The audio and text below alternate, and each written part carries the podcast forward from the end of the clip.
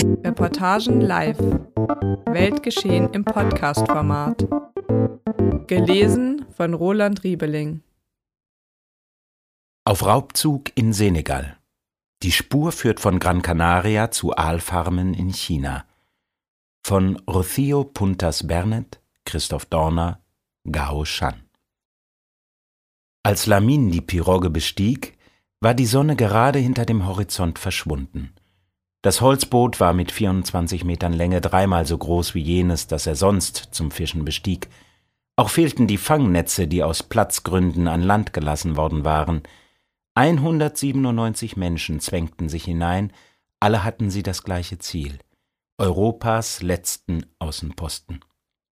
Lamin, ein kleiner Mann Mitte 20 mit einem Bärtchen und einer Narbe über dem linken Auge, erfuhr von dieser Ausreisegelegenheit durch einen Freund, der ihm auch gleich die 400.000 senegalesischen Francs, rund 600 Euro, lieh, welche der Bootsführer für die Überfahrt gefordert hatte.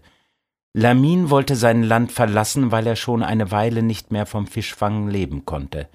Und weil ein Dorfbewohner von Joal Fadiout, der nach einem Unglück auf dem Meer einen Angehörigen verloren hatte und dies Lamin in die Schuhe schob, auf Rache aus war.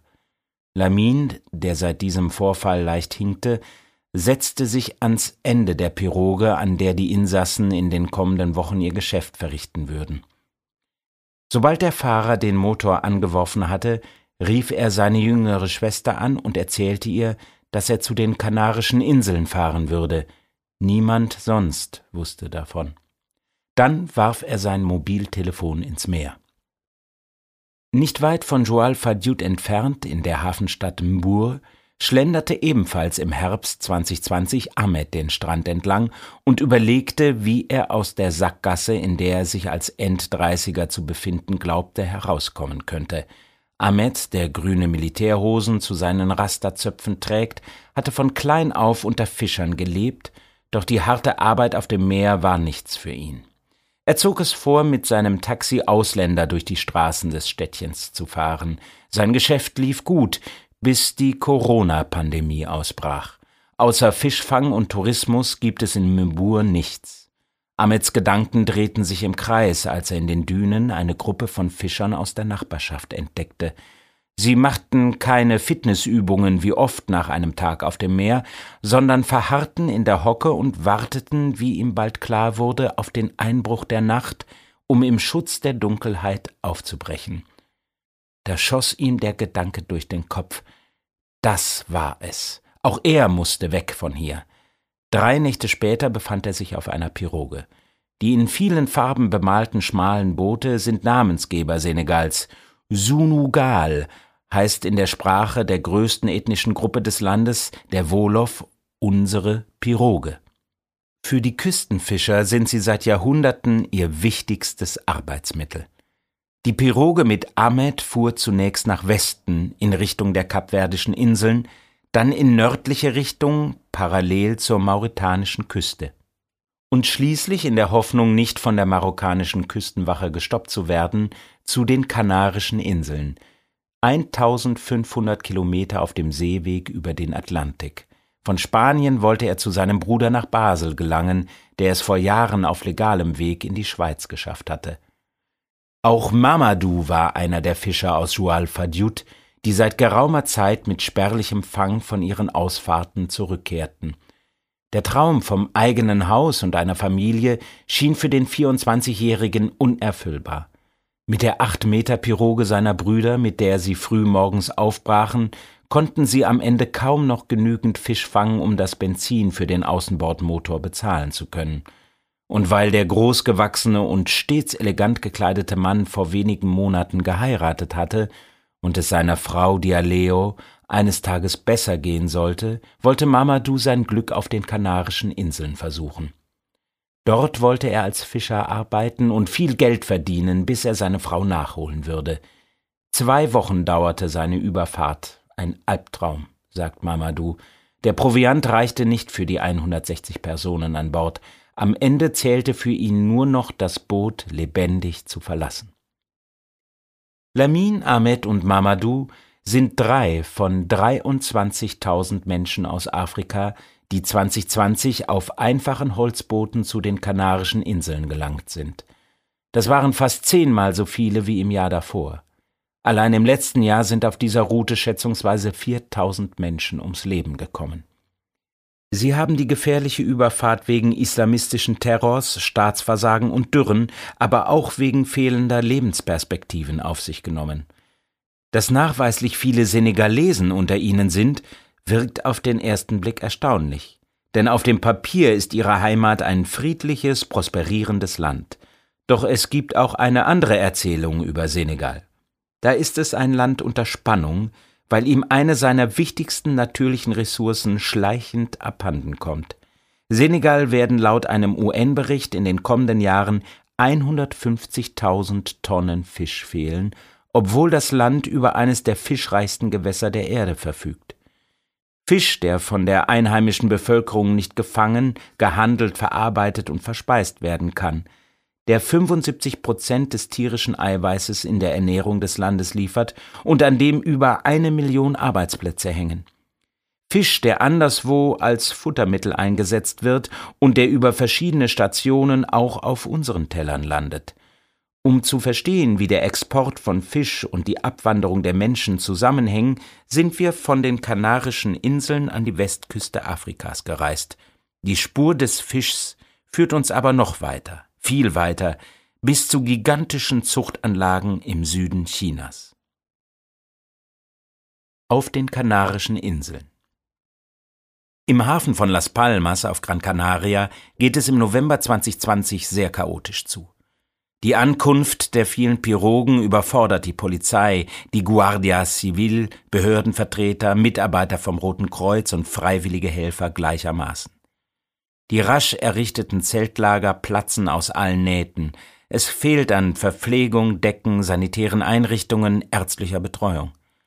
Nach ihrer Seerettung werden die Migranten zusammengepfercht wie Tiere. Sie schlafen auf dem nackten Boden. Schnell verbreiten sich die Bilder von der Hafenmole der Schande in den Medien, während zur gleichen Zeit in Brüssel der Abschluss eines weiteren Fischereiabkommens zwischen der EU und Senegal bevorsteht. Zwei Indikatoren deuteten darauf hin, dass es eine Verschiebung der Migrationsrouten geben würde. Die EU-Grenzschutzagentur Frontex hatte die Küstenwache in Libyen über Jahre geschult, ausgestattet und bezahlt, um Flüchtlingsboote aufzuhalten, bevor sie das Mittelmeer überquerten. Die Grenzzäune der beiden spanischen Enklaven in Nordafrika, Ceuta und Melilla, waren ebenfalls verstärkt worden. Gleich zwei der Wege für Menschen aus Tschad, Niger, Mali und Burkina Faso nach Europa wurden zu Sackgassen. Also wichen sie nach Westen aus. Weil Marokko und Mauretanien selbst Abwanderungsländer mit Frontex kooperierten, begann die Migrationsroute zu den Kanarischen Inseln 2020 bereits in den Dünen der Sandstrände Senegals. Willkommen sind die Menschen aus Afrika auch auf der Nachbarinsel Teneriffa nicht. Sie leidet unter der Corona-Pandemie. 2020 ist der Tourismus, wichtigster Wirtschaftsfaktor, um 70 Prozent eingebrochen. Taxifahrer Ahmed landet in einem Flüchtlingslager. Die Fischer Lamin und Mamadou werden nach ihrer Ankunft in ein leerstehendes Hotel eingesperrt, welches sie wegen Corona drei Monate lang nicht verlassen dürfen. Dass nicht zahlende Touristen aus Deutschland, sondern Migranten kostenlos in den Hotels untergebracht sind, stößt manchen Einheimischen sauer auf ein gefundenes Fressen für rechte Parteien wie Vox oder Coalition Canaria, um die Bevölkerung aufzuwiegeln. An einem späten Julitag 2021 sperrt die Polizei die Innenstadt von La Laguna ab, damit zwei Protestzüge auf der Plaza eintreffen können – Mehrere hundert Demonstranten, darunter junge Feministinnen, ergraute Altlinke mit Free Palestine Rucksäcken und NGO-Aktivisten, skandieren zu Trommeln Parolen gegen das Grenzregime Spaniens und die Asylpolitik der EU. Die Regierungen in Madrid und Brüssel sind sich einig, dass die Migranten nicht aufs Festland gelangen sollen. Sie wollen die Inseln im Atlantik nicht als Sprungbrett für illegale Einwanderung nach Europa etablieren. Dagegen sorgen sie sich in Teneriffa vor dauerhaften Zuständen, vor Bildern wie auf Lesbos oder Lampedusa. Der Grund dafür, warum die Fischer Lamin und Mamadou immer weniger Fische nach Hause gebracht haben, liegt im Jahr 1979, als Senegal und die Europäische Gemeinschaft, Vorläufer der EU, ihr erstes Fischereiabkommen abschließen. Das Wettrüsten ist zu diesem Zeitpunkt weltweit in vollem Gange. Innerhalb von drei Jahrzehnten hat sich die jährliche Fangmenge mehr als verdreifacht auf rund 68 Millionen Tonnen Fisch. Mit immer größer werdenden Trawlern, Ortungsgeräten und mit Schleppnetzen, in die ganze Dörfer hineinpassen, räumen die großen Industrie- und Fischereinationen die Meere leer. Das kommt nicht von ungefähr. Über Jahrhunderte galt der Grundsatz der Freiheit der Meere, Fisch als unerschöpfliche Ressource, der außerhalb von zwölf Seemeilen Abstand von der Küste eines Staates gefangen werden darf. Island ist Ende der 1950er Jahre der erste Staat in Europa, der seine Gebiets- und Nutzungsansprüche wegen erschöpfter Fischgründe mehrfach eigenmächtig erweitert. In drei Kabeljaukriegen streitet sich der Inselstaat mit Großbritannien um die Bestände des beliebten Raubfischs, der vor Island laicht. Auf dem Höhepunkt des Konflikts werden Fangnetze durchtrennt, Boote rammen einander, die Briten verhängen Wirtschaftssanktionen, die Isländer drohen mit einem NATO-Austritt und setzen sich durch. Ihre Fischereizone wächst von zwölf auf zweihundert Seemeilen an.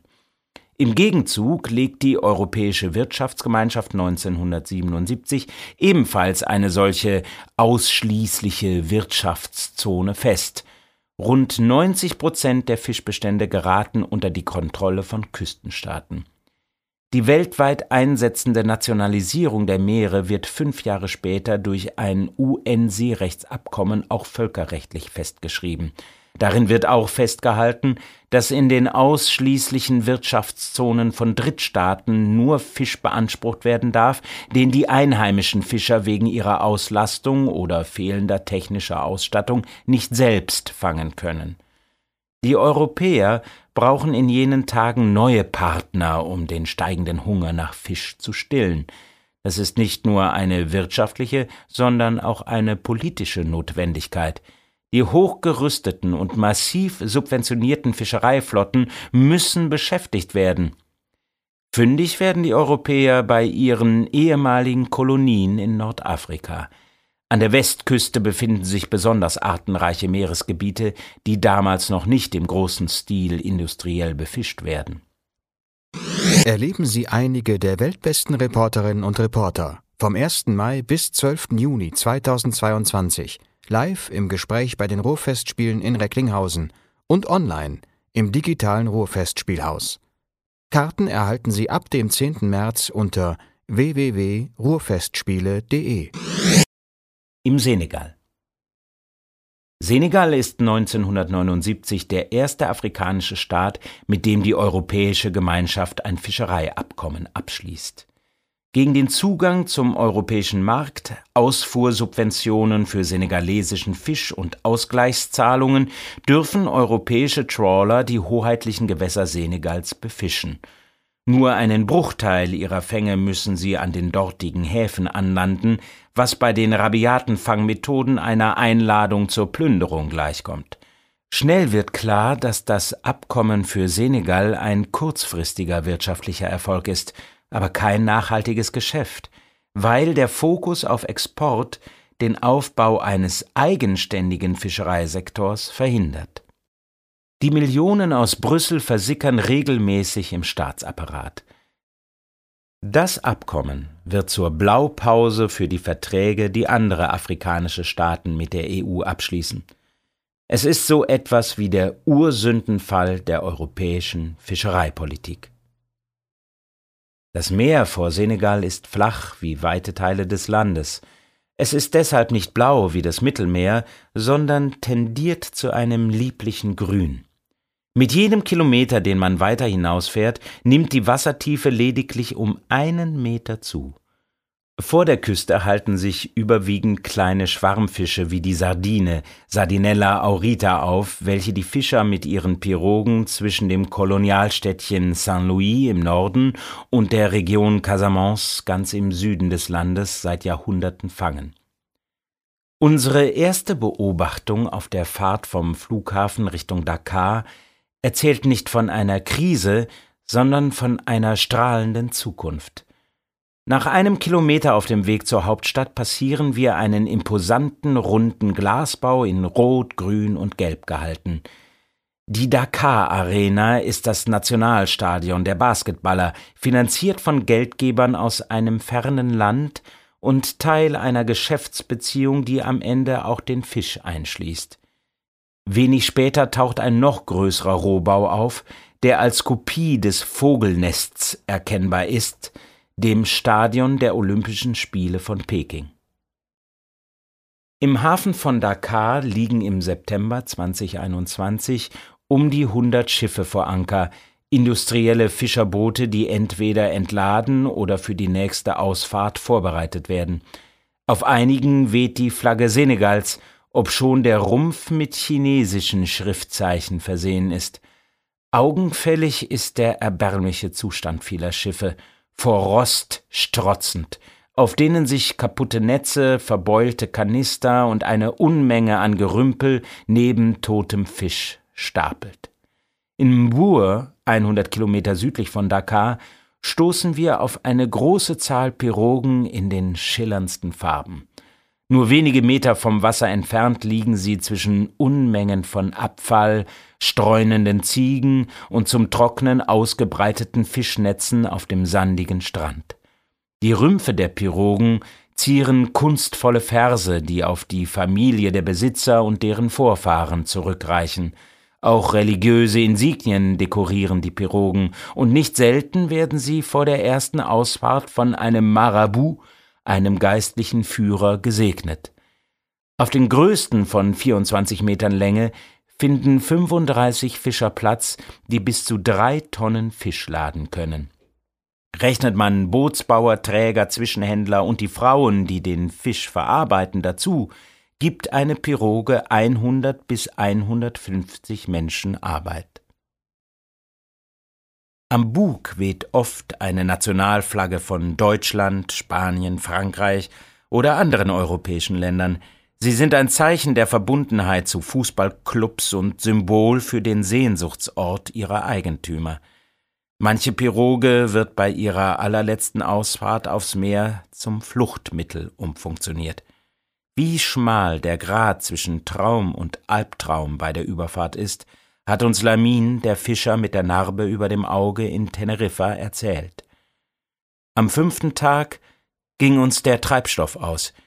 Wir hatten keine Lebensmittel und kein Wasser mehr. Von da an war es ein Albtraum. Wir konnten jeden Tag nur ein wenig Wasser aus dem Meer trinken. Alle fingen an, die Nerven zu verlieren, sogar der Bootsführer, der mit seinen vier Kindern unterwegs war. Ich versuchte ihn zu beruhigen, damit er nicht noch mehr Angst auf die Menschen in der Piroge übertrug und um Panik zu vermeiden, aber die Menschen begannen zu sterben. Ich kannte nur einen der Passagiere, den Sohn eines Freundes meines Vaters. Als ihm schlecht wurde, bat ich ihn, seinen Kopf auf meine Beine zu legen. Er schlief ein. Als ich einige Stunden später sah, dass er sich nicht bewegte, rüttelte ich ihn ein wenig, um ihn zu wecken. Ich versuchte es erneut, aber er wachte nicht mehr auf. Nach 14 Tagen wurde unser dahintreibendes Boot vom Roten Kreuz entdeckt. 26 Menschen verloren ihr Leben. Sie wurden alle ins Meer geworfen. Der Direktor des Fischereiministeriums in Dakar, Dien Faye, wird uns später erzählen, dass von den 24.000 Pirogen Senegals nur noch zwei Drittel offiziell registriert seien und deren wirtschaftliche Bedeutung sinke. Der Fang der handwerklichen Fischerei mache an der jährlich in Senegal gefischten Menge noch 15 Prozent aus. Viele Fischer haben in jüngster Vergangenheit den Beruf gewechselt oder ihre Boote sind im Meer einfach versunken. Dass sich Seefahrernationen wie Spanien, Frankreich, England oder Dänemark im ausgehenden 20. Jahrhundert überhaupt auf eine Fischereipolitik einigen konnten, ist erstaunlich. Es geschah, so viel lässt sich sagen, durch die Erschaffung einer komplexen Regulierungsmaschine, die einen Ausgleich zwischen den Fischern der Mitgliedsstaaten finden Arbeitsplätze erhalten, eine steigende Nachfrage nach Fisch bedienen und gleichzeitig die fortschreitende Überfischung der europäischen Gewässer stoppen sollte. Die Quadratur des Kreises also. Hierfür wurden Ausschüsse gebildet, Berichte und Rechtsvorschriften geschrieben, ehe der Ministerrat in einem Akt politischen Geschachers Fangquoten festlegte. Sie lagen regelmäßig weit über den wissenschaftlichen Empfehlungen. Dieser konzertierte Selbstbetrug funktionierte so lange, bis nicht mehr zu übersehen war, dass etwa im Mittelmeer und der Ostsee die Speisefischbestände fast leer gefischt waren. Da war es praktisch, dass die Fangmengen im Fischereiabkommen mit Senegal alle paar Jahre neu ausgehandelt werden konnten. Im Abkommen von 1992 zum Beispiel wurden diese für Edelfische wie den weißen Zackenbarsch um 57 Prozent erhöht, entgegen der Empfehlung des Zentrums für Meeresforschung in Dakar, das die Europäer finanziert hatten. Vielleicht noch entscheidender aber war, dass die Abkommen wie eine Einladung formuliert waren, diese zu umgehen. Bereits in den 1980er Jahren hatten zuerst französische Fischer in Senegal Gemeinschaftsunternehmen gegründet, um unter senegalesischem Recht küstennah fischen zu können. Eine schlagkräftige Fischereiaufsicht und ein Bestandsmanagement kann das Land bis heute nicht vorweisen, was Anzeichen von Überfischung schwer nachweisbar macht. Und so bedeuteten die Abkommen vor allem ein gutes Geschäft für die Europäer, die mit jedem Euro, den sie für Fischereirechte in Westafrika investierten, etwa das Zehnfache an Umsatz machten. Einer der ersten, dem dieses Ungleichgewicht auffiel, war Peter Crampton. Der britische EU-Parlamentarier schrieb 1994 an die EU-Kommission, dass die Abkommen weder zur Entwicklung der einheimischen Fischereiindustrie noch zu einem wirtschaftlichen Aufschwung beitrügen. Vielmehr entstünden Konflikte um den Zugang zu Ressourcen, Fischereiarbeiter könnten auswandern. Und, so Crampton, widersprach das nicht der Politik der EU, die der Entwicklung von Ländern wie Senegal dienen sollte? Der Beutezug aber ging weiter. Während europäische Reeder darauf verwiesen, dass sie in Westafrika lediglich Überschüsse abfischten, die sie in weiten Teilen vertragsgemäß anlandeten und damit auch regionale Märkte versorgten, sahen Entwicklungshelfer darin eine Verdrängung der handwerklichen Fischerei und eine Gefahr für die Substanz der Bestände. Die Situation trieb 2006 wütende Fischer auf die Straßen und Tausende von ihnen schon einmal in Holzbooten auf die Kanarischen Inseln. Worauf die senegalesische Regierung das Abkommen mit der EU kündigte. Kein Abkommen war aber auch keine Lösung, sagt Francesco Mari, der als Referent für Fischerei beim Hilfswerk Brot für die Welt die Situation vor Ort gut kennt. Ohne Abkommen florierten die Wildwestmethoden auf dem Meer nur umso mehr. Vor allem spanische Unternehmen beschafften sich über Joint Ventures private Fanglizenzen, um unter senegalesischer Flagge fischen zu können. Erst als die EU-Kommission 2009 ein Grünbuch mit all den Lebenslügen ihrer gemeinsamen Fischereipolitik vorlegte, wurden auch die Praktiken der europäischen Fangflotten in Westafrika genauer unter die Lupe genommen. Nach der EU-Fischereireform und der Wiederaufnahme des Abkommens mit Senegal wurden die Fangmengen zuletzt deutlich reduziert und die Kontrollmethoden verstärkt.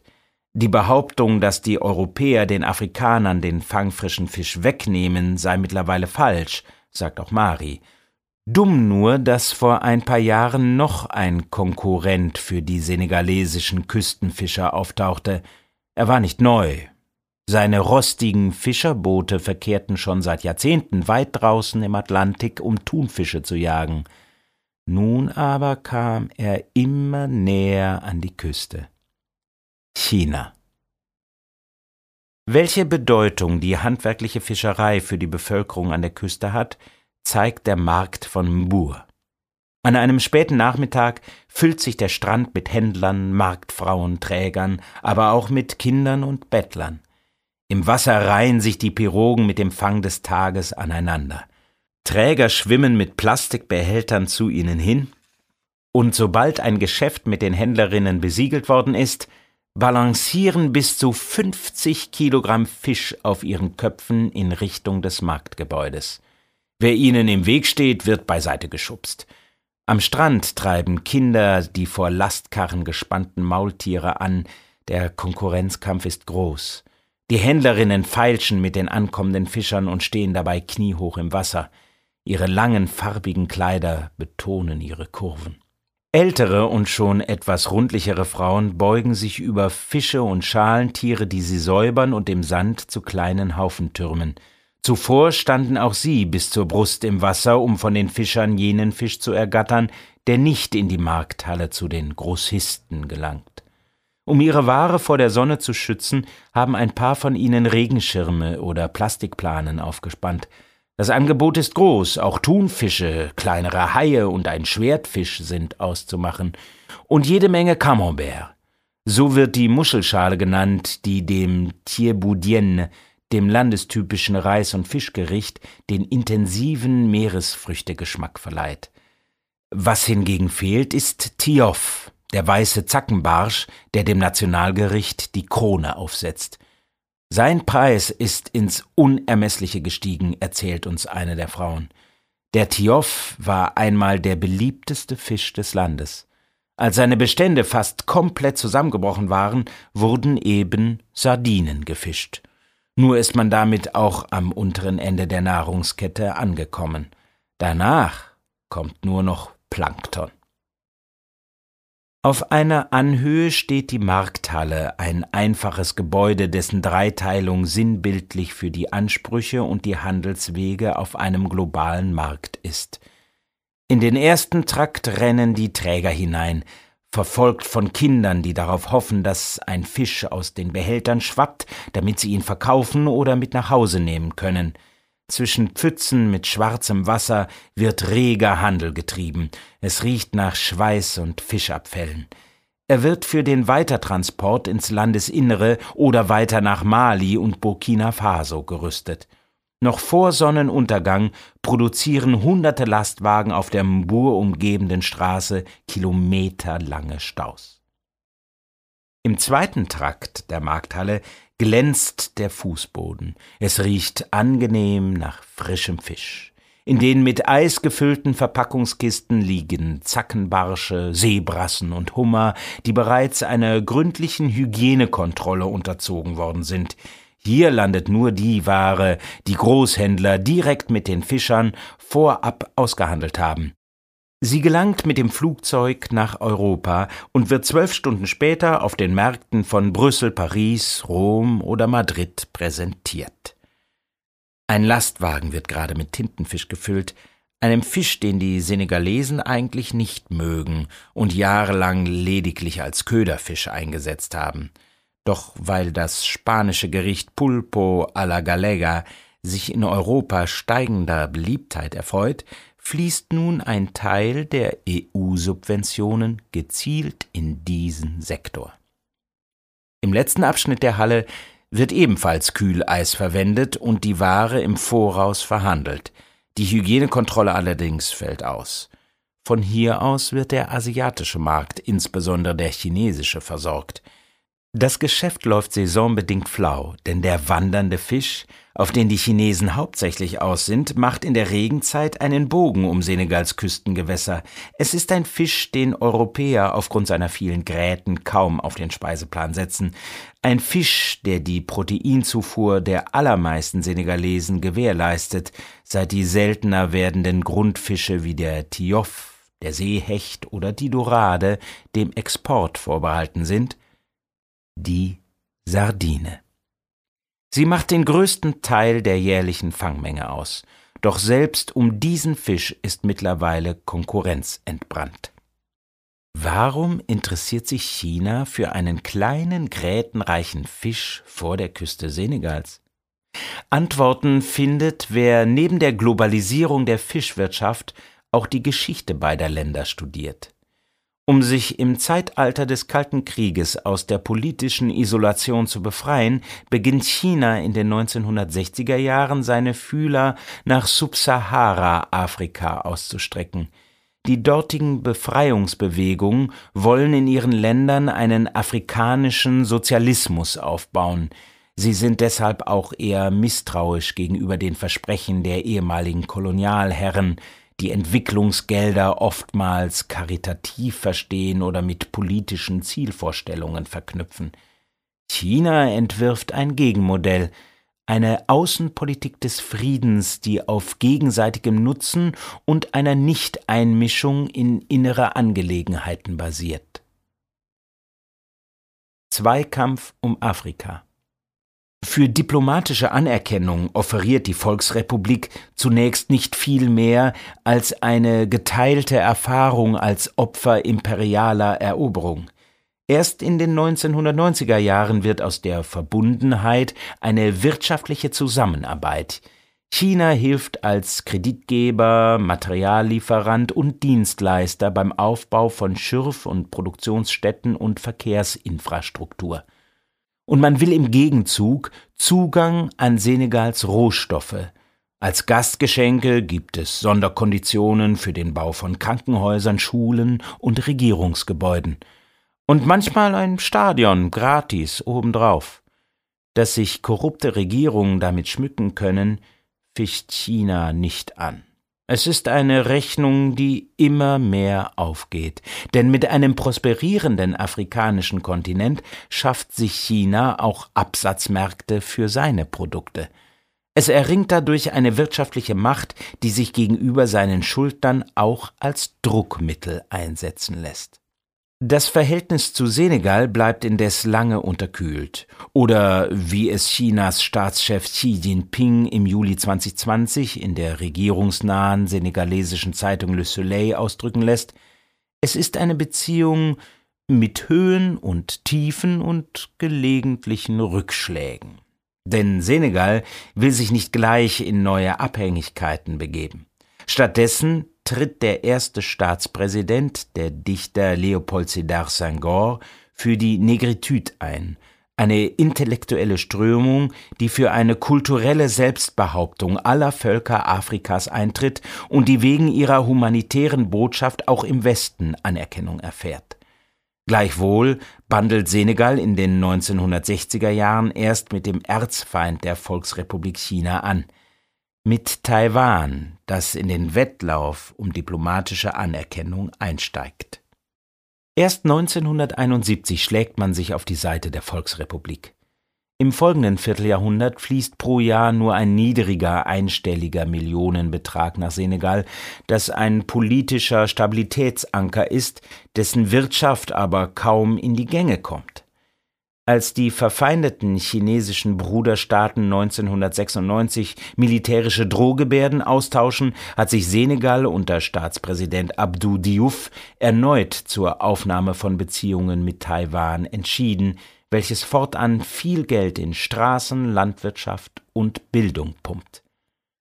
Doch der wirtschaftliche Hebel Chinas ist am Ende länger. Als 2005 ein Fünfjahresprogramm mit Investitionen in Höhe von 120 Millionen Euro ausläuft, ist Senegal eines der letzten Länder Afrikas, das Taiwan fallen lässt. Zwischen Staaten könne es keine Freundschaften geben, sondern nur Interessen, schreibt Senegals Staatspräsident Abdoulaye Wade in einem Brief an seinen taiwanischen Kollegen Chen Jiubian. Dass sich senegalesische Politiker demjenigen Partner mit dem größten Geldbeutel zuwenden, ist, glaubt man der Bevölkerung, eine Konstante, die Korruption weit verbreitet. Nie wäre ich nach Europa gegangen, gäbe es in Senegal einen Weg mit anständiger Arbeit zu leben, sagt Ahmed, der Taxifahrer mit den Rasterlocken bei unserem Treffen in Teneriffa. Wir besuchen seine Familie in Mur, die in einem großen Haus am Stadtrand wohnt. In den großzügigen Zimmern stehen Doppelbetten und in der Einfahrt steht ein Auto. Der Familie geht es gut, denn fünf der zwölf Kinder arbeiten in Europa. Wenn man eine Fritteuse in der Nachbarschaft brutzeln hört, ist wieder Geld aus Europa eingetroffen, lautet ein Bonmot. Wir schicken Ahmed am gleichen Abend Fotos von uns an der Seite seiner Mutter und seiner Geschwister. 50 Kilometer südlich von Mbur liegt der Fischerort Jual Fadjut, aus dem auch der frühere Staatspräsident Senghor stammt.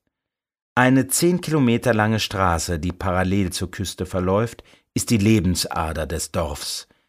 Zum Meer hin wohnen die Familien der Fischer, so auch jene des verheirateten Mamadou, der es als Fischer in Teneriffa zu etwas bringen will. Wir werden von seinen vielen Geschwistern, Cousins, den Eltern und der Ehefrau herzlich willkommen geheißen, und schon wird Tiboudien serviert, als ob man mit uns gerechnet hätte. In Dakar leben durchschnittlich acht Menschen in einem Haushalt. Hier sind es meist doppelt so viele. Die Mutter von Mamadou teilt sich den Mann mit einer zweiten Frau, was hier völlig normal ist. In Senegal leben 35 Prozent der Verheirateten in einer Vielehe, einer Famille élastique. Nach dem Essen machen sich ein paar der Brüder und Stiefbrüder auf zum Fußballspielen am Strand, während Mamadous Frau Dialejo und die Schwestern den Abwasch erledigen. Nach dem Eindämmern sitzt die Familie vor ihrem Haus, trinkt Tee oder Kaffee und unterhält sich mit den Nachbarn. Ein Junge bringt einen Sack Fische vorbei, man hilft, wo man kann, während ein Schmied im Laternenlicht an einer Anglerausrüstung hämmert und dazu religiöse Musik aus dem Smartphone hört. Auf dem Meer. Am nächsten Morgen, pünktlich um fünf Uhr, erklingt der Ruf des Muizins zum Morgengebet. Es folgen helle Kinderstimmen. Die Vier- und Fünfjährigen singen in der Koranschule Verse auf Arabisch.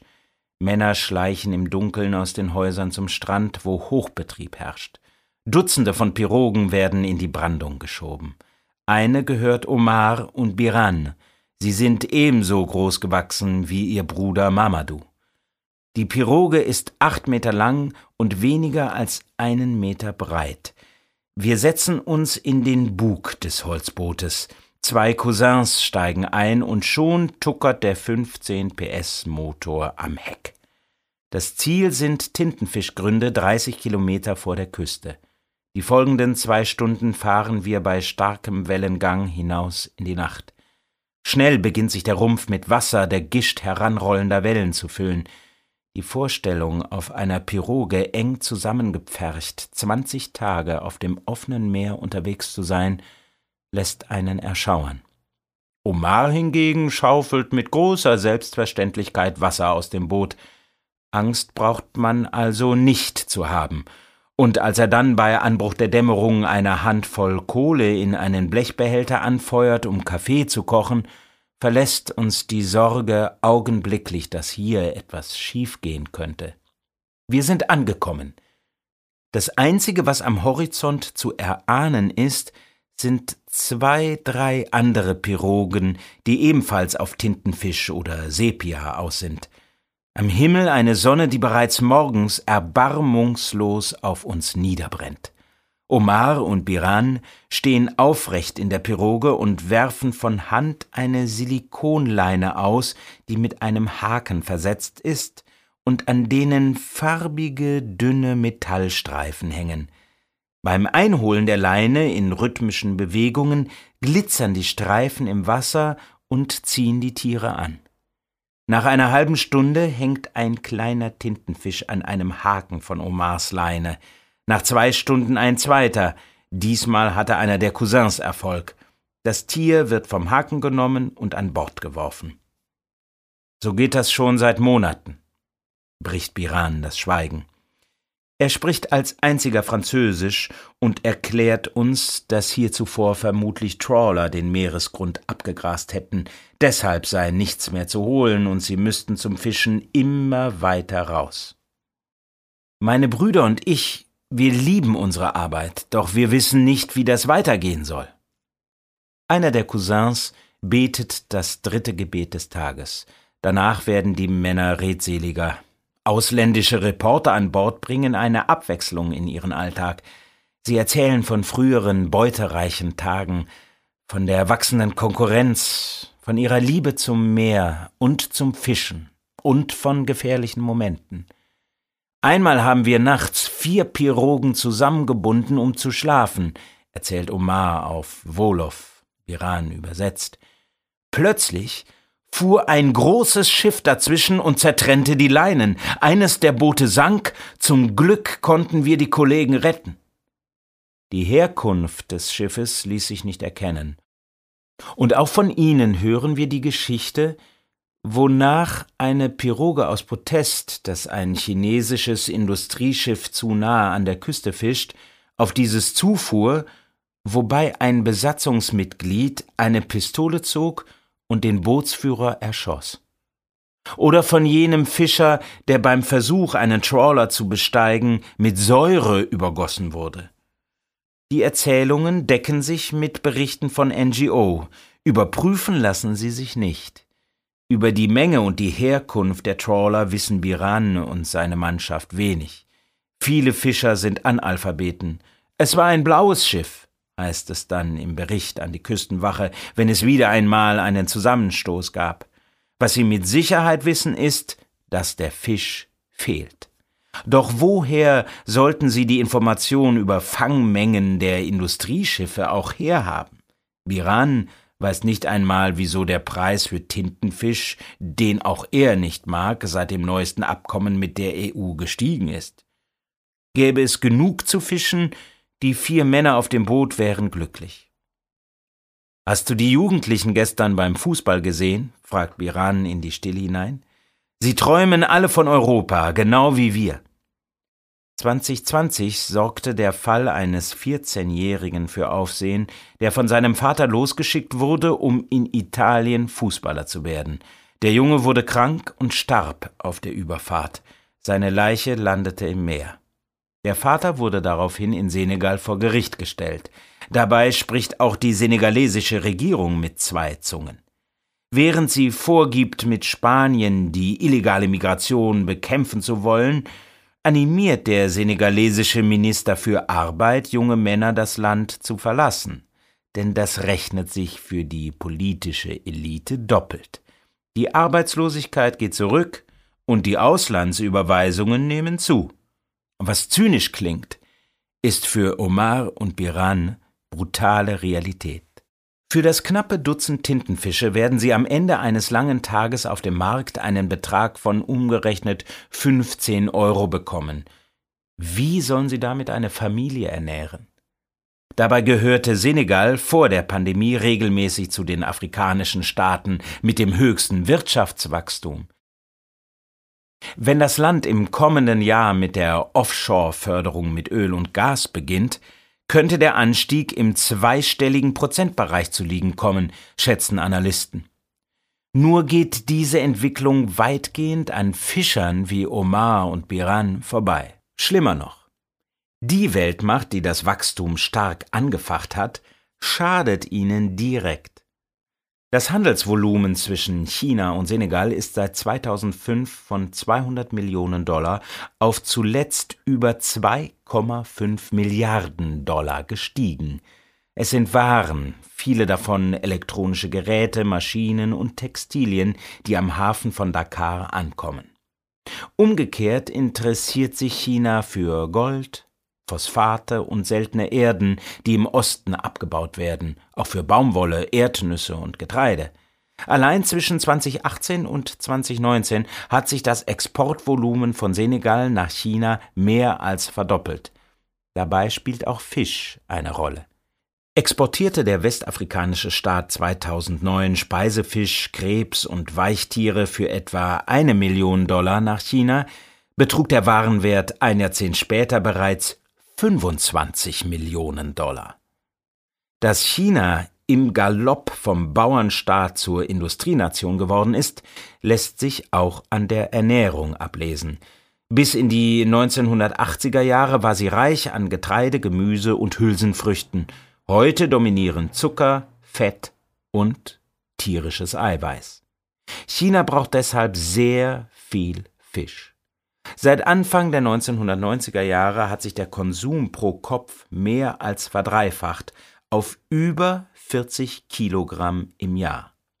Dieses Wachstum ist Folge des steigenden Wohlstands der chinesischen Gesellschaft, aber auch ein Auftrag an eine Armada, die größer ist als die Flotten der Fischereinationen Taiwan, Japan, Südkorea und Spanien zusammen.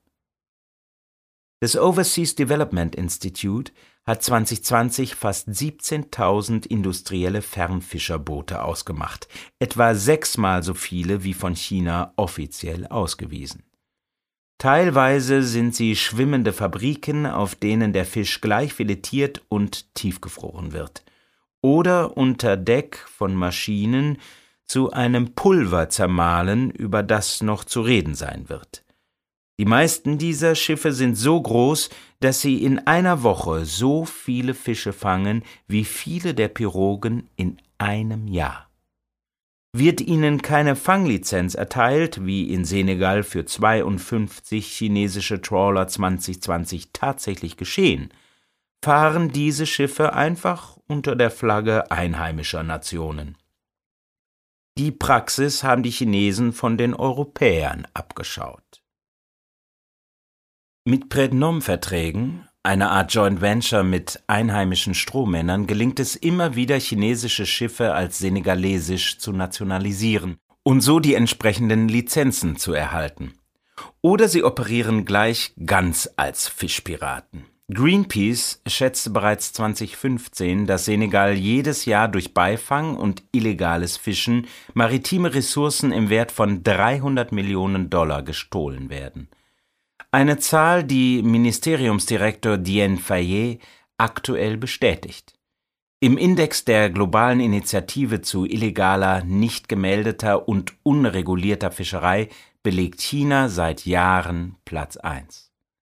Das Land subventionierte seine Fischereiindustrie zuletzt mit schätzungsweise über 7 Milliarden Dollar im Jahr. Der Fischereibiologe Daniel Poli hat die Konsequenz daraus einmal als Wettlauf nach unten bezeichnet. Länder, deren Bestände erschöpft sind, schicken ihre Hochseeflotten in immer entlegenere Gebiete.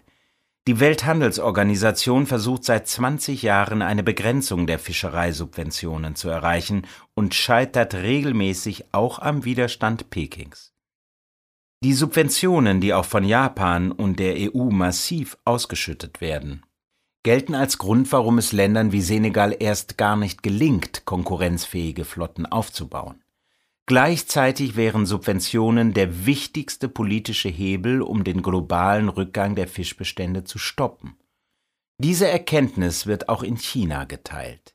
Es ist deshalb schon vor vier Jahrzehnten zu einer Methode übergegangen, die ursprünglich als eine der Lösungen gesehen wurde, um die Überfischungen der Ozeane zu stoppen – Aquakulturen, die kontrollierte Aufzucht von Fischen. Doch was vor 3000 Jahren während der Zhou-Dynastie in Chinas Karpfenteichen begann, ist zu einer globalisierten Industrie geworden, die den Raubbau an den Meeren neu befeuert hat. Fisch für Subsahara Nach dem Fischen mit der Piroge besuchen wir Ndeye, die kleine Schwester von Lamin, dem Fischer mit der Narbe über dem Auge. Ndeye teilt sich mit ihrer Mutter und ihren beiden Schwestern ein Bett in einem dunklen Schlafzimmer, in dem ein barocker Kleiderschrank kaum Platz für Bewegung zulässt. Wenn sie nicht vom Esel im Hinterhof geweckt werden, sind es die drei Ziegen, die im Zimmer nebenan Lärm machen. Für umgerechnet fünf Euro im Monat haben sie es an den Nachbarn untervermietet als Stall. Das Geld ist willkommen. Ndeye spart, sie will in Dakar Architektur studieren. Für ihren Berufstraum macht es ihr nichts aus, spät nachmittags die Fische vom Boden aufzusammeln, die beim Transport von den Pirogen zu den Händlern zu Boden fallen und sie für ein paar Cents zu verkaufen. Wir sind mit Ndeye unterwegs zur Fischfabrik von Joal Fadjut, der lokalen Räucherei und Trocknerei. Hier werden kleine pelagische Fische länger haltbar gemacht, eine Tätigkeit, die in allen Fischerorten an der Küste von Frauen ausgeübt wird. Die Fabrik entpuppt sich als ein Konglomerat von Gerüsten aus Schilfrohrstangen, die aussehen, als würden sie demnächst unter dem Gewicht der darauf zum Trocknen ausgelegten Fische zusammenbrechen. Überall liegen Plastik und Abfall herum, ein penetranter Gestank erfüllt die Luft. Die örtliche Mülldeponie liegt gleich nebenan, aufsteigende Rauchsäulen, soweit das Auge reicht. Unter einer Markise sitzen drei Frauen und warten auf Kundschaft. Plastikplanen schützen ihre Ware vor Fliegen oder einsetzendem Regen. Die Rauchsäulen stammen von den Öfen, einfache Betonkuben mit einem Gitterrost versehen, darunter brennendes Stroh, auf denen die Fische geräuchert werden. Daneben klauben eine Frau und ihre Tochter in mühseliger Arbeit die Haut von den Tieren. Der gehäutete Fisch wandert in einen 20 Kilogramm Behälter, der 10 Eurocents einbringt. Doch nicht deswegen verrichten die beiden die Arbeit. Die gelöste Haut wird an Kühe verfüttert. Das verbessert die Milchqualität, sagt die Frau. Salzen, trocknen, räuchern. Der Prozess in der Fabrik dauert drei Tage und ermöglicht den Frauen ein kleines Einkommen.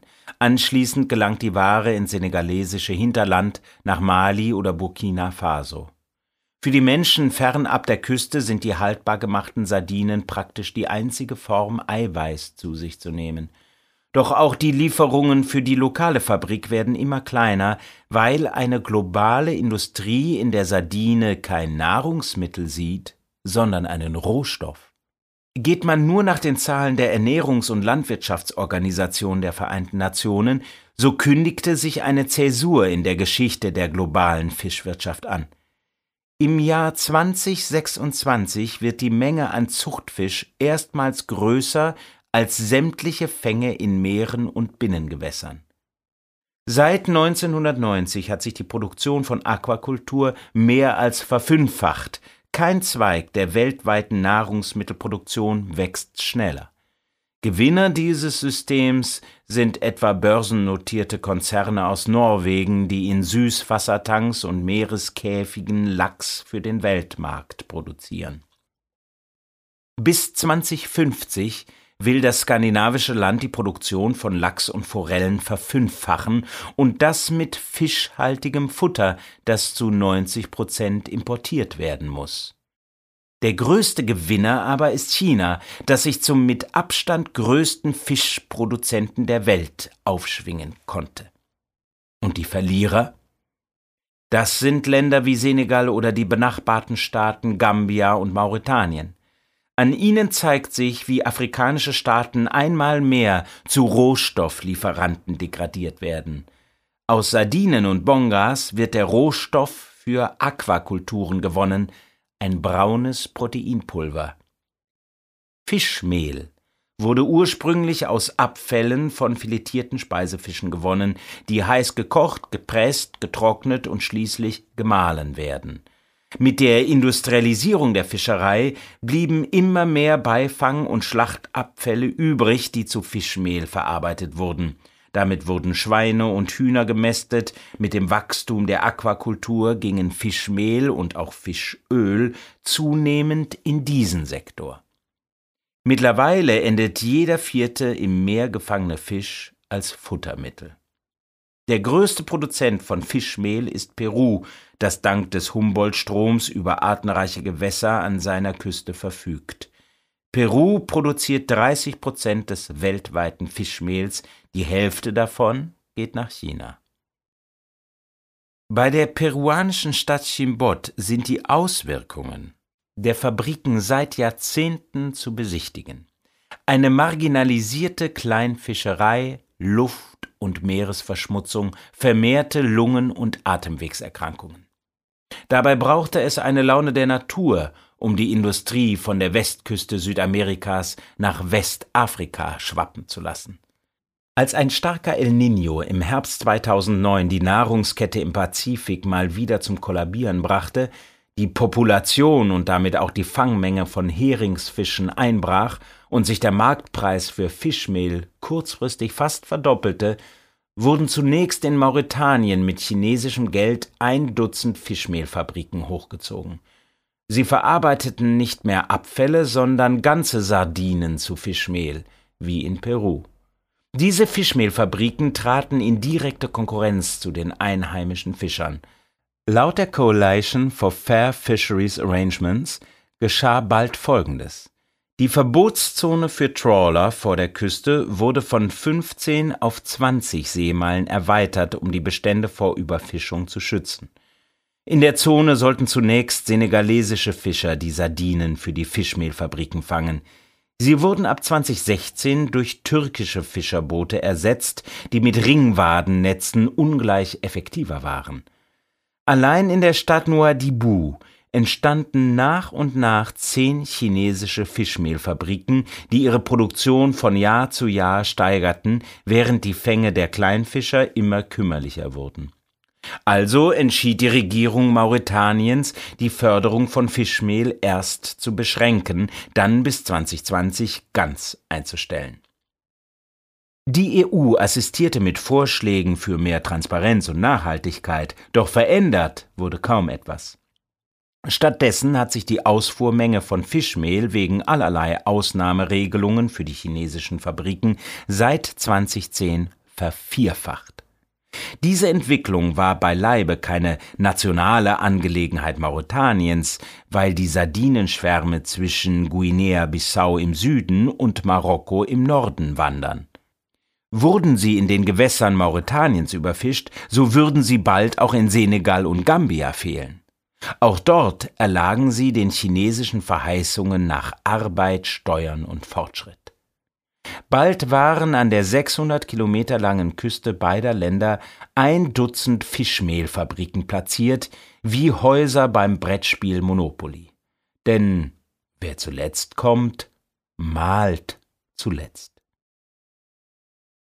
Gambia das Staatsgebiet von Gambia, dem kleinsten Land Kontinentalafrikas, wird vollständig von Senegal umschlossen. Der Entwicklungspfad beider Länder ist ähnlich.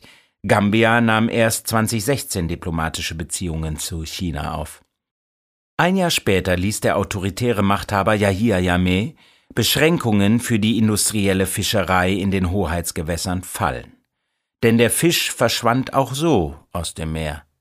Zuletzt waren es vor allem chinesische Boote, die wegen unerlaubten Fischfangs von den Behörden und den Aktivisten von Sea Shepherd in der Wirtschaftszone gestoppt wurden. Als 2015 im Fischerdorf Gunjur eine chinesische Delegation der Firma Golden Lead auftauchte, wurde das als Zeichen gedeutet, dass es nun vorbei sei mit den unsicheren Zeiten.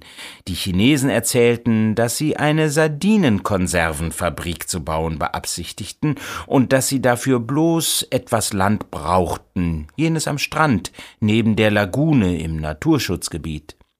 Im Gegenzug würden 600 Arbeitsplätze geschaffen, eine asphaltierte Zufahrtsstraße anstelle der zerfurchten Schotterpiste gebaut und eine Markthalle für die Frauen des Dorfes errichtet.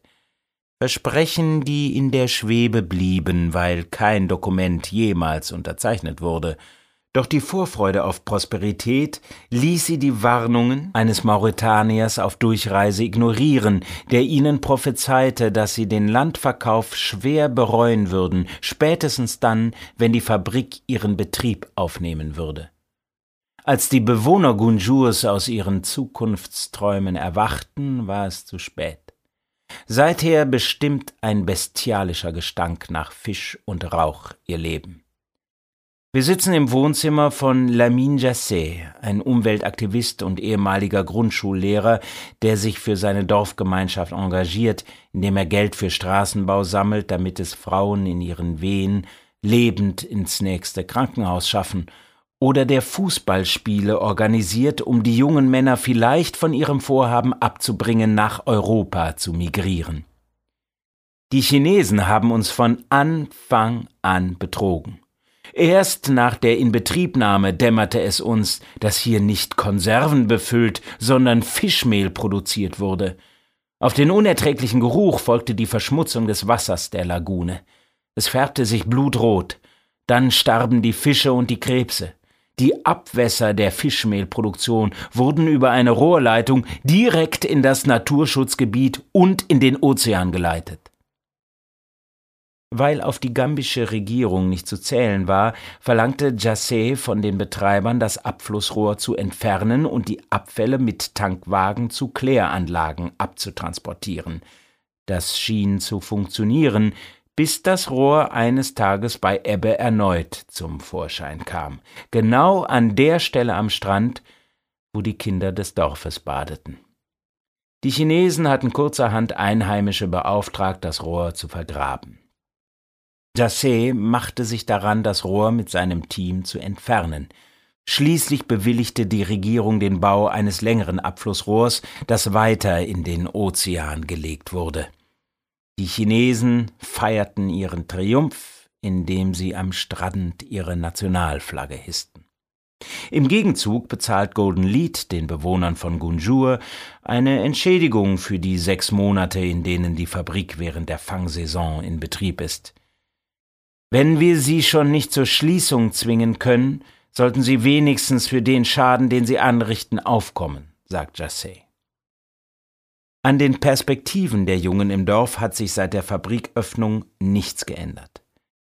Aus den versprochenen 600 Arbeitsplätzen wurden am Ende 80. Sie wurden von der chinesischen Geschäftsleitung an auswärtige Arbeiter vergeben.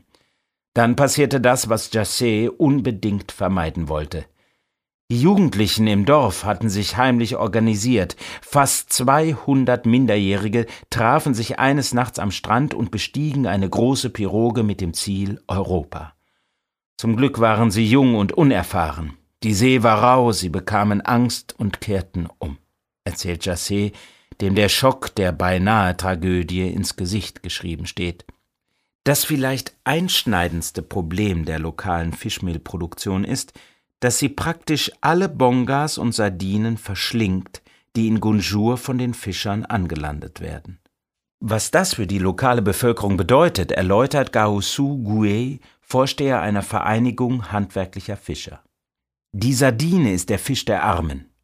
Um den Jahresbedarf an Proteinen eines Senegalesen oder Gambias zu decken, ist der Verzehr von rund 25 Kilogramm Sardinen empfehlenswert, das ist ziemlich genau die Menge, die zur Herstellung von fünf Kilogramm Fischmehl benötigt wird. Damit kann ein Kilogramm Lachs gezüchtet werden. Mit anderen Worten, ein europäisches Lachsessen für fünf Personen entspricht dem Grundernährungsbedarf eines Westafrikaners für ein ganzes Jahr. Gueye bezieht sich mit der Rechnung auf eine Studie von Greenpeace, auf die wir in Senegal mehrmals aufmerksam gemacht werden. Forschungseinrichtungen konstatieren dagegen, dass die Industrie längst viel effizienter bei der Futterverwertung geworden ist. Ungeachtet dieser Kontroverse werden die Fänge direkt geliefert. Die Träger rennen mit ihren vollen Körben am Strand an den Frauen vorbei, die sich mit der Weiterverarbeitung ihr Auskommen verdienen. Erst wenn die Fabrik für ihre Tagesproduktion gesättigt ist, dürfen sie die Reste aufkaufen.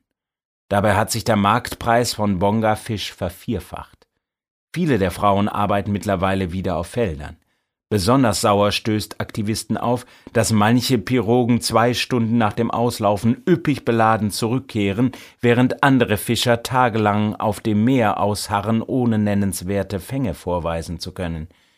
Für die Aktivisten liegt der Verdacht nahe, dass die von Golden Lead losgeschickten Pirogen mit Fisch beladen werden, den Industriefischer zuvor weit draußen im Atlantik gefangen haben. Der Schwund der Fische durch die Fischmehlfabriken sät Zwietracht in den Küstendörfern. Der Riss geht quer durch die Familien. In Karton, an der Südgrenze Gambias zu Senegal gelegen, erzählt uns Mustafa von seinem Cousin Buba, der in einer Fischmehlfabrik als Lokalmanager arbeitet. In den Augen der Dorfbewohner ist er ein Verräter. Auch für seine Schwester Isatu ist er nicht mehr der Bruder, der er einmal war. Obwohl sie unter dem gleichen Dach leben, sprechen sie kaum miteinander, und wenn doch, dann streiten sie sich über die Fabrik. Seit die Chinesen gekommen sind, ist die Stimmung in der Nachbarschaft schlecht, sagt Isatu. Neuerdings schließen wir nachts die Türen, weil wir uns unsicher fühlen. Die Diebstähle in Karton hätten zugenommen, seit Billiglohnarbeiter aus Guinea, Liberia und Sierra Leone von den Fabriken angeheuert wurden. In Sanyang, Ort der dritten chinesischen Fischmehlfabrik Gambias, entluden sich die sozialen Spannungen in realer Gewalt.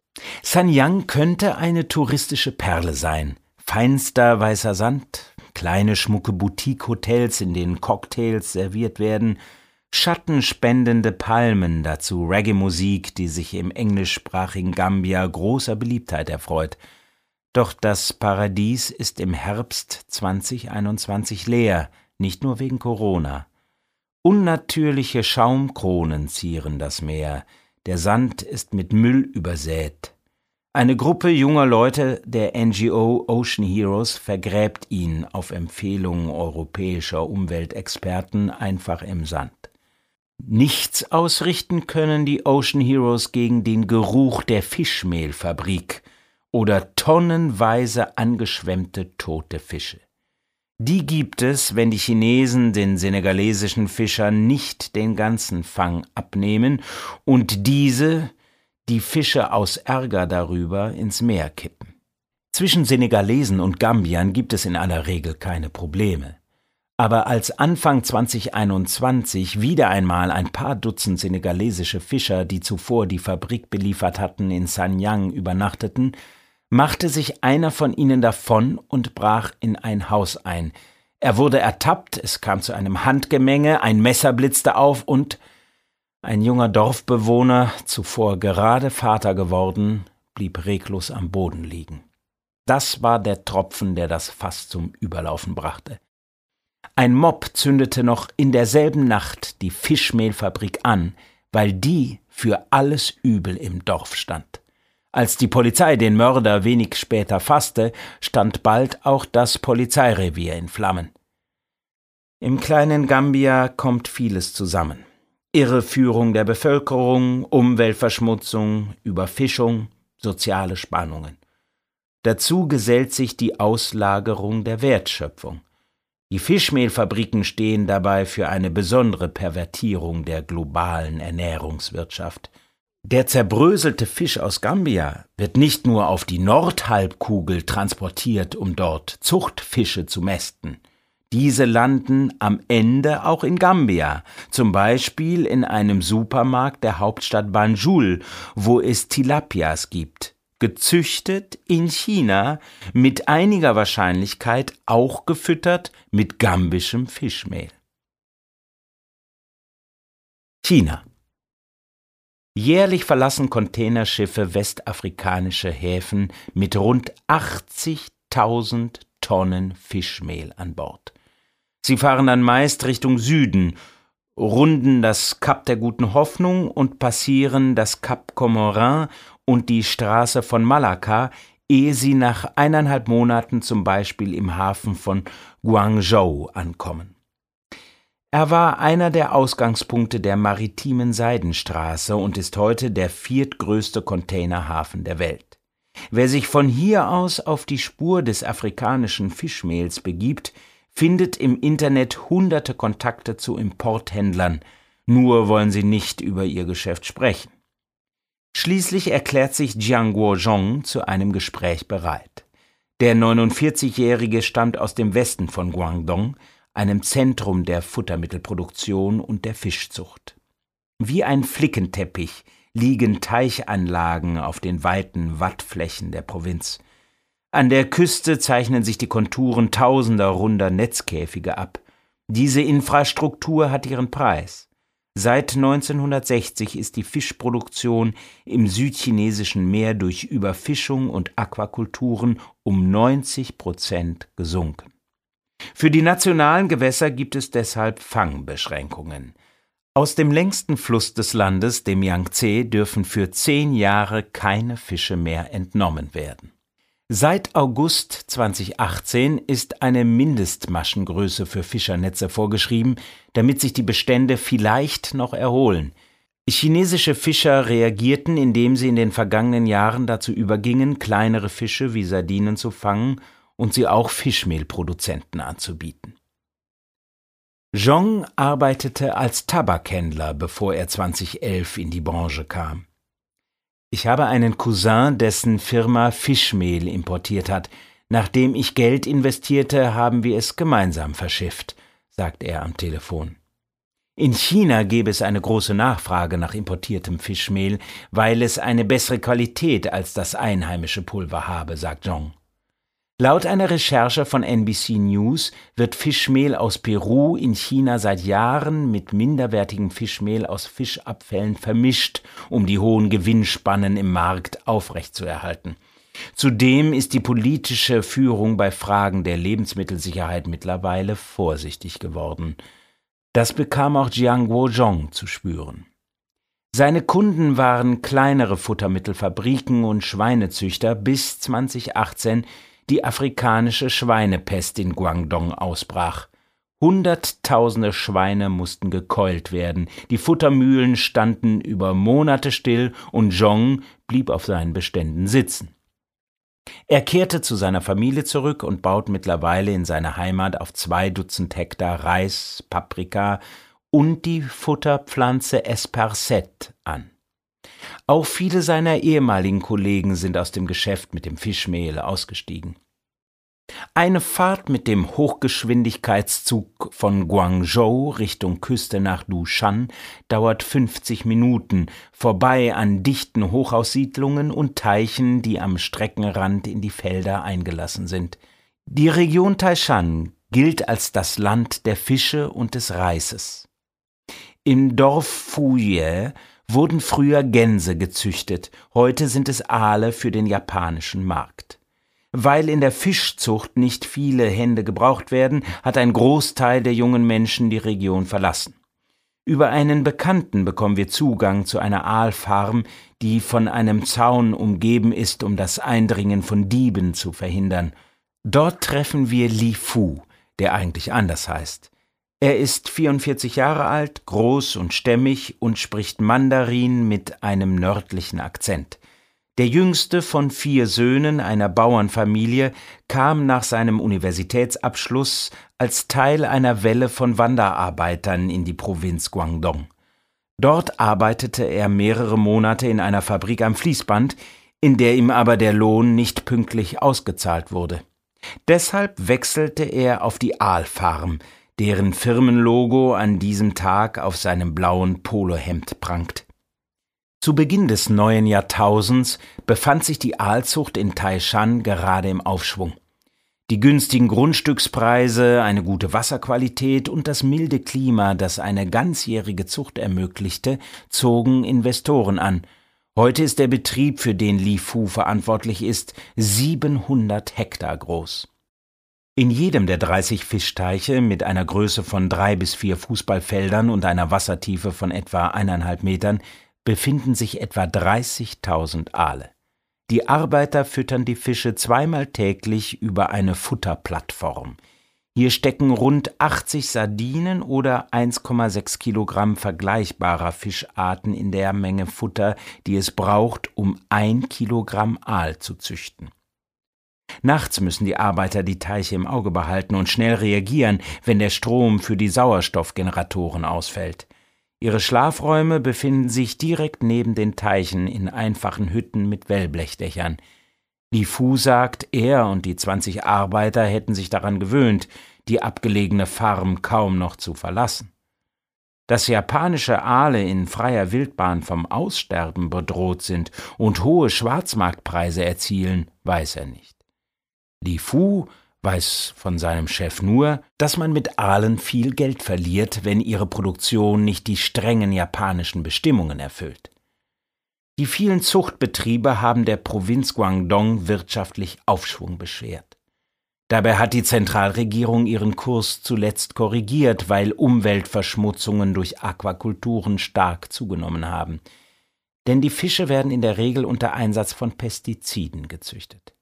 In den Abwässern der Farmen sammeln sich Ausscheidungen und Medikamentenrückstände, die meist ungefiltert in Flüsse und ins Meer gelangen. Weil immer wieder Fische aus eingenetzten Aquakulturen entschlüpfen, schleppen sie Krankheitserreger und Parasiten ins Meer. Bereits 2009 hatten örtliche Behörden deshalb Genehmigungen von Fischfarmen im Westen der Provinz Guangdong nicht mehr verlängert. Im Juni 2021 berichtete das Magazin Sixth Tone über die Meeresbucht von Jiedong, die als Umweltzone eingestuft worden ist.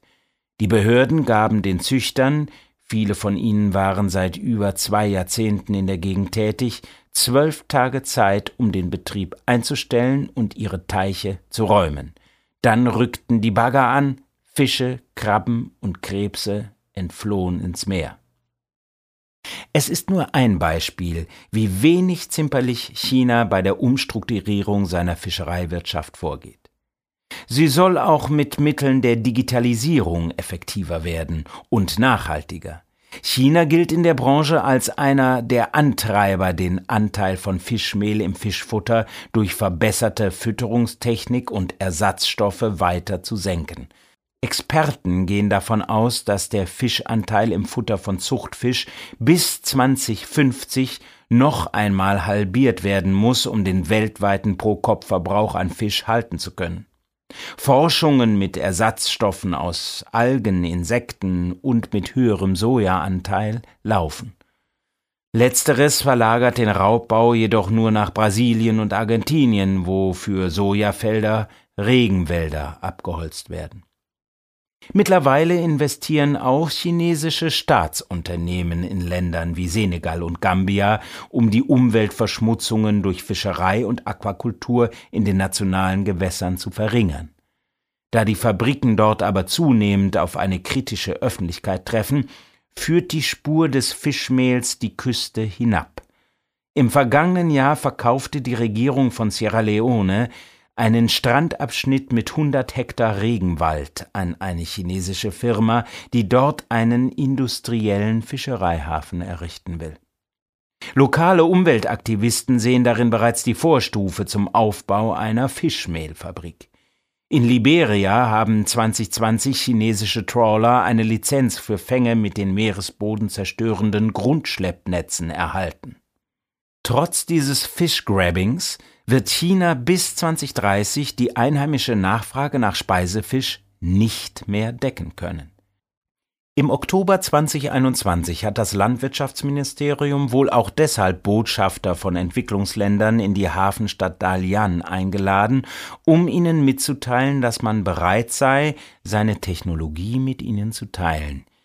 China finanziert die Ausbildung von Fischwirten und Aquakulturprojekten seit Jahren. Nun sehe man Wachstumspotenzial für weitere Offshore-Fischfarmen in Afrika. Gausu Gouye von der Vereinigung der senegalesischen Fischer ist gewarnt. Wenn es eine Entwicklung der Aquakultur in Afrika gibt, dann kann es sich nicht um eine Aquakultur handeln, die von Fischmehl abhängig ist. China wäre aber vermutlich nicht China, wenn es nicht noch eine weitere Strategie verfolgen würde. Seit Januar fährt die Guoxin 1 zu Testzwecken durch das Gelbe Meer. In dem Containerschiff, das doppelt so groß wie die Titanic ist, sollen in 15 Tanks 4000 Tonnen Lachs gezüchtet werden. Bis 2035 soll es 50 solcher Schiffe geben. Sie sind der größtmögliche Gegensatz zu der Piroge der Familie von Mamadou. Damit dessen Brüder Omar und Biran in Zukunft nicht auf die Idee einer Überfahrt auf die Kanarischen Inseln kommen, hat die EU im Februar angekündigt, Grenzbeamte, Schiffe und Drohnen nach Senegal zu entsenden. Für das westafrikanische Land wäre es 43 Jahre nach dem Fischereiabkommen wieder eine Premiere.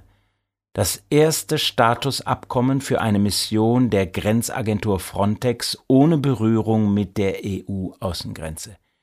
Sie soll die Migration über den Seeweg eindämmen und sieht ein Rückführungsabkommen vor, um neu ankommende Fischer aus Senegal von den Kanaren abschieben zu können als EU-Unterhändler im Februar in Dakar waren, um Global Gateway vorzustellen, ein 150 Milliarden Euro schweres Investitionsprogramm für Afrika, mit dem die EU auch den Einfluss Chinas zurückdrängen will, fiel ein bemerkenswerter Satz.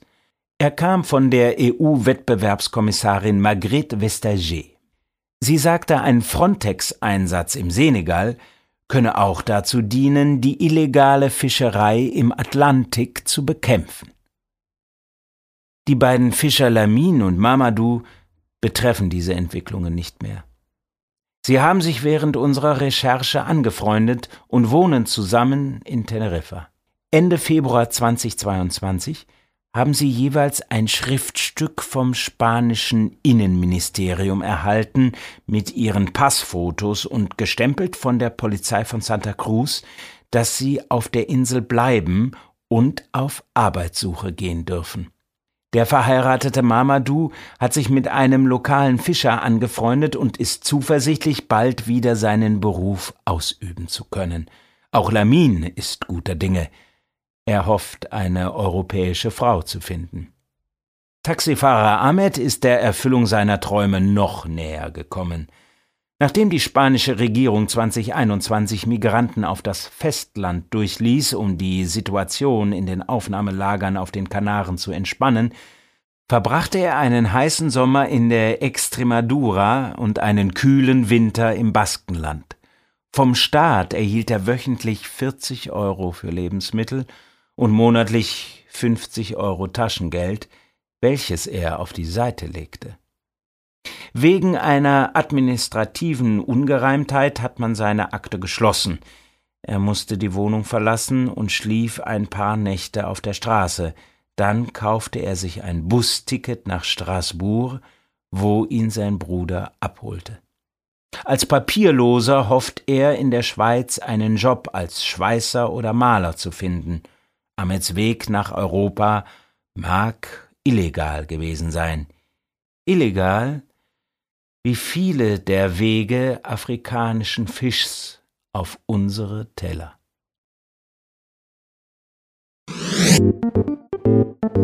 Nochmal nachgefragt bei Rocio Puntas Bernet.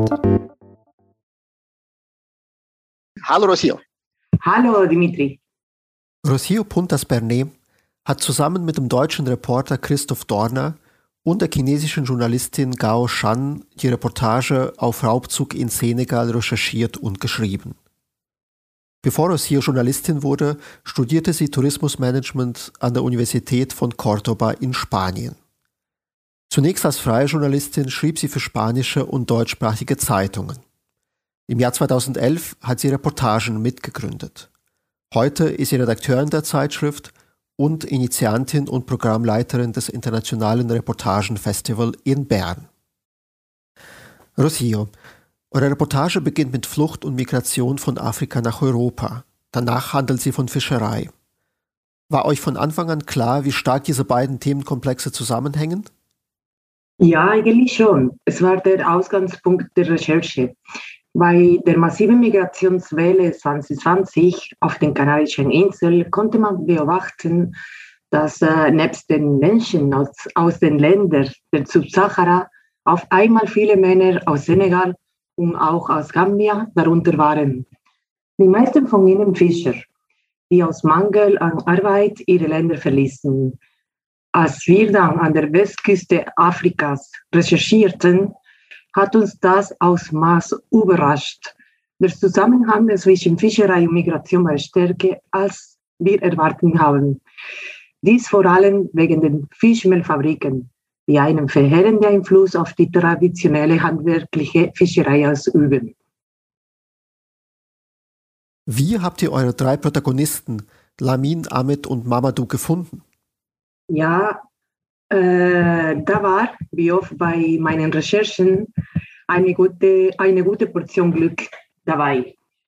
Nachdem ich auf den Kanarischen Inseln angekommen war, erzählte mir eine NGO-Vertreterin von einer Demonstration am nächsten Tag.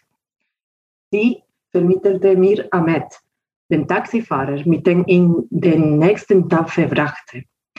Er wiederum stellte mir Lamin vor, weil ich ihn explizit nach einem Kontakt zu einem Fischer fragte. Mamadou traf ich am Rande der Demo. Ich war im Gespräch mit einer Gruppe Senegalesen, die kaum Französisch sprachen. Mamadou mischte sich ein, um aus dem Wolof zu übersetzen. Seid ihr bei der Recherche auch auf Widerstände gestoßen?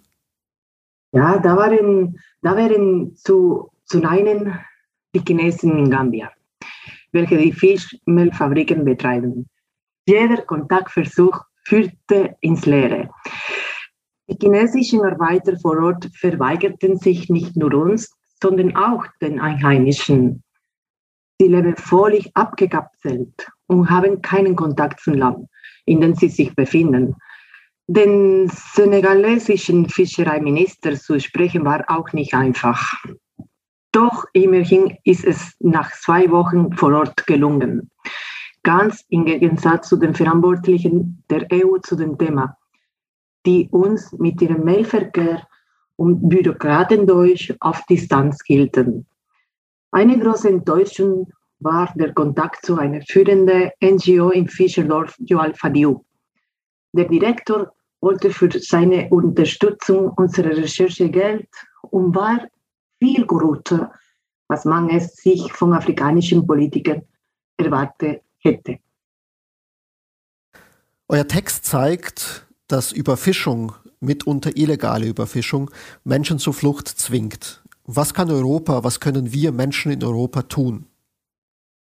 Also, das ist ganz klar mehr Transparenz vom Lebensmittelhändler fordern. Wer im Kühlregal gedankenlos zum Fisch greift, ohne sich zu fragen, woher er kommt, wie er gelebt hat und im Fall vom Suchfisch, womit er gemästet wurde, trägt mit seinem Verhalten letztlich dazu bei, dass es so läuft und so weitergeht. Erst wenn Konsumenten den nötigen Druck ausüben, weil sie nicht einverstanden sind, dass ihr es anderswo zu Ernährungsnutzen und Umweltverschmutzung führt, bewegt sich etwas in dieser Branche. Okay. Danke, Rocio. Bitte, Dimitri, Dankeschön. Dann bis bald. Reportagen live.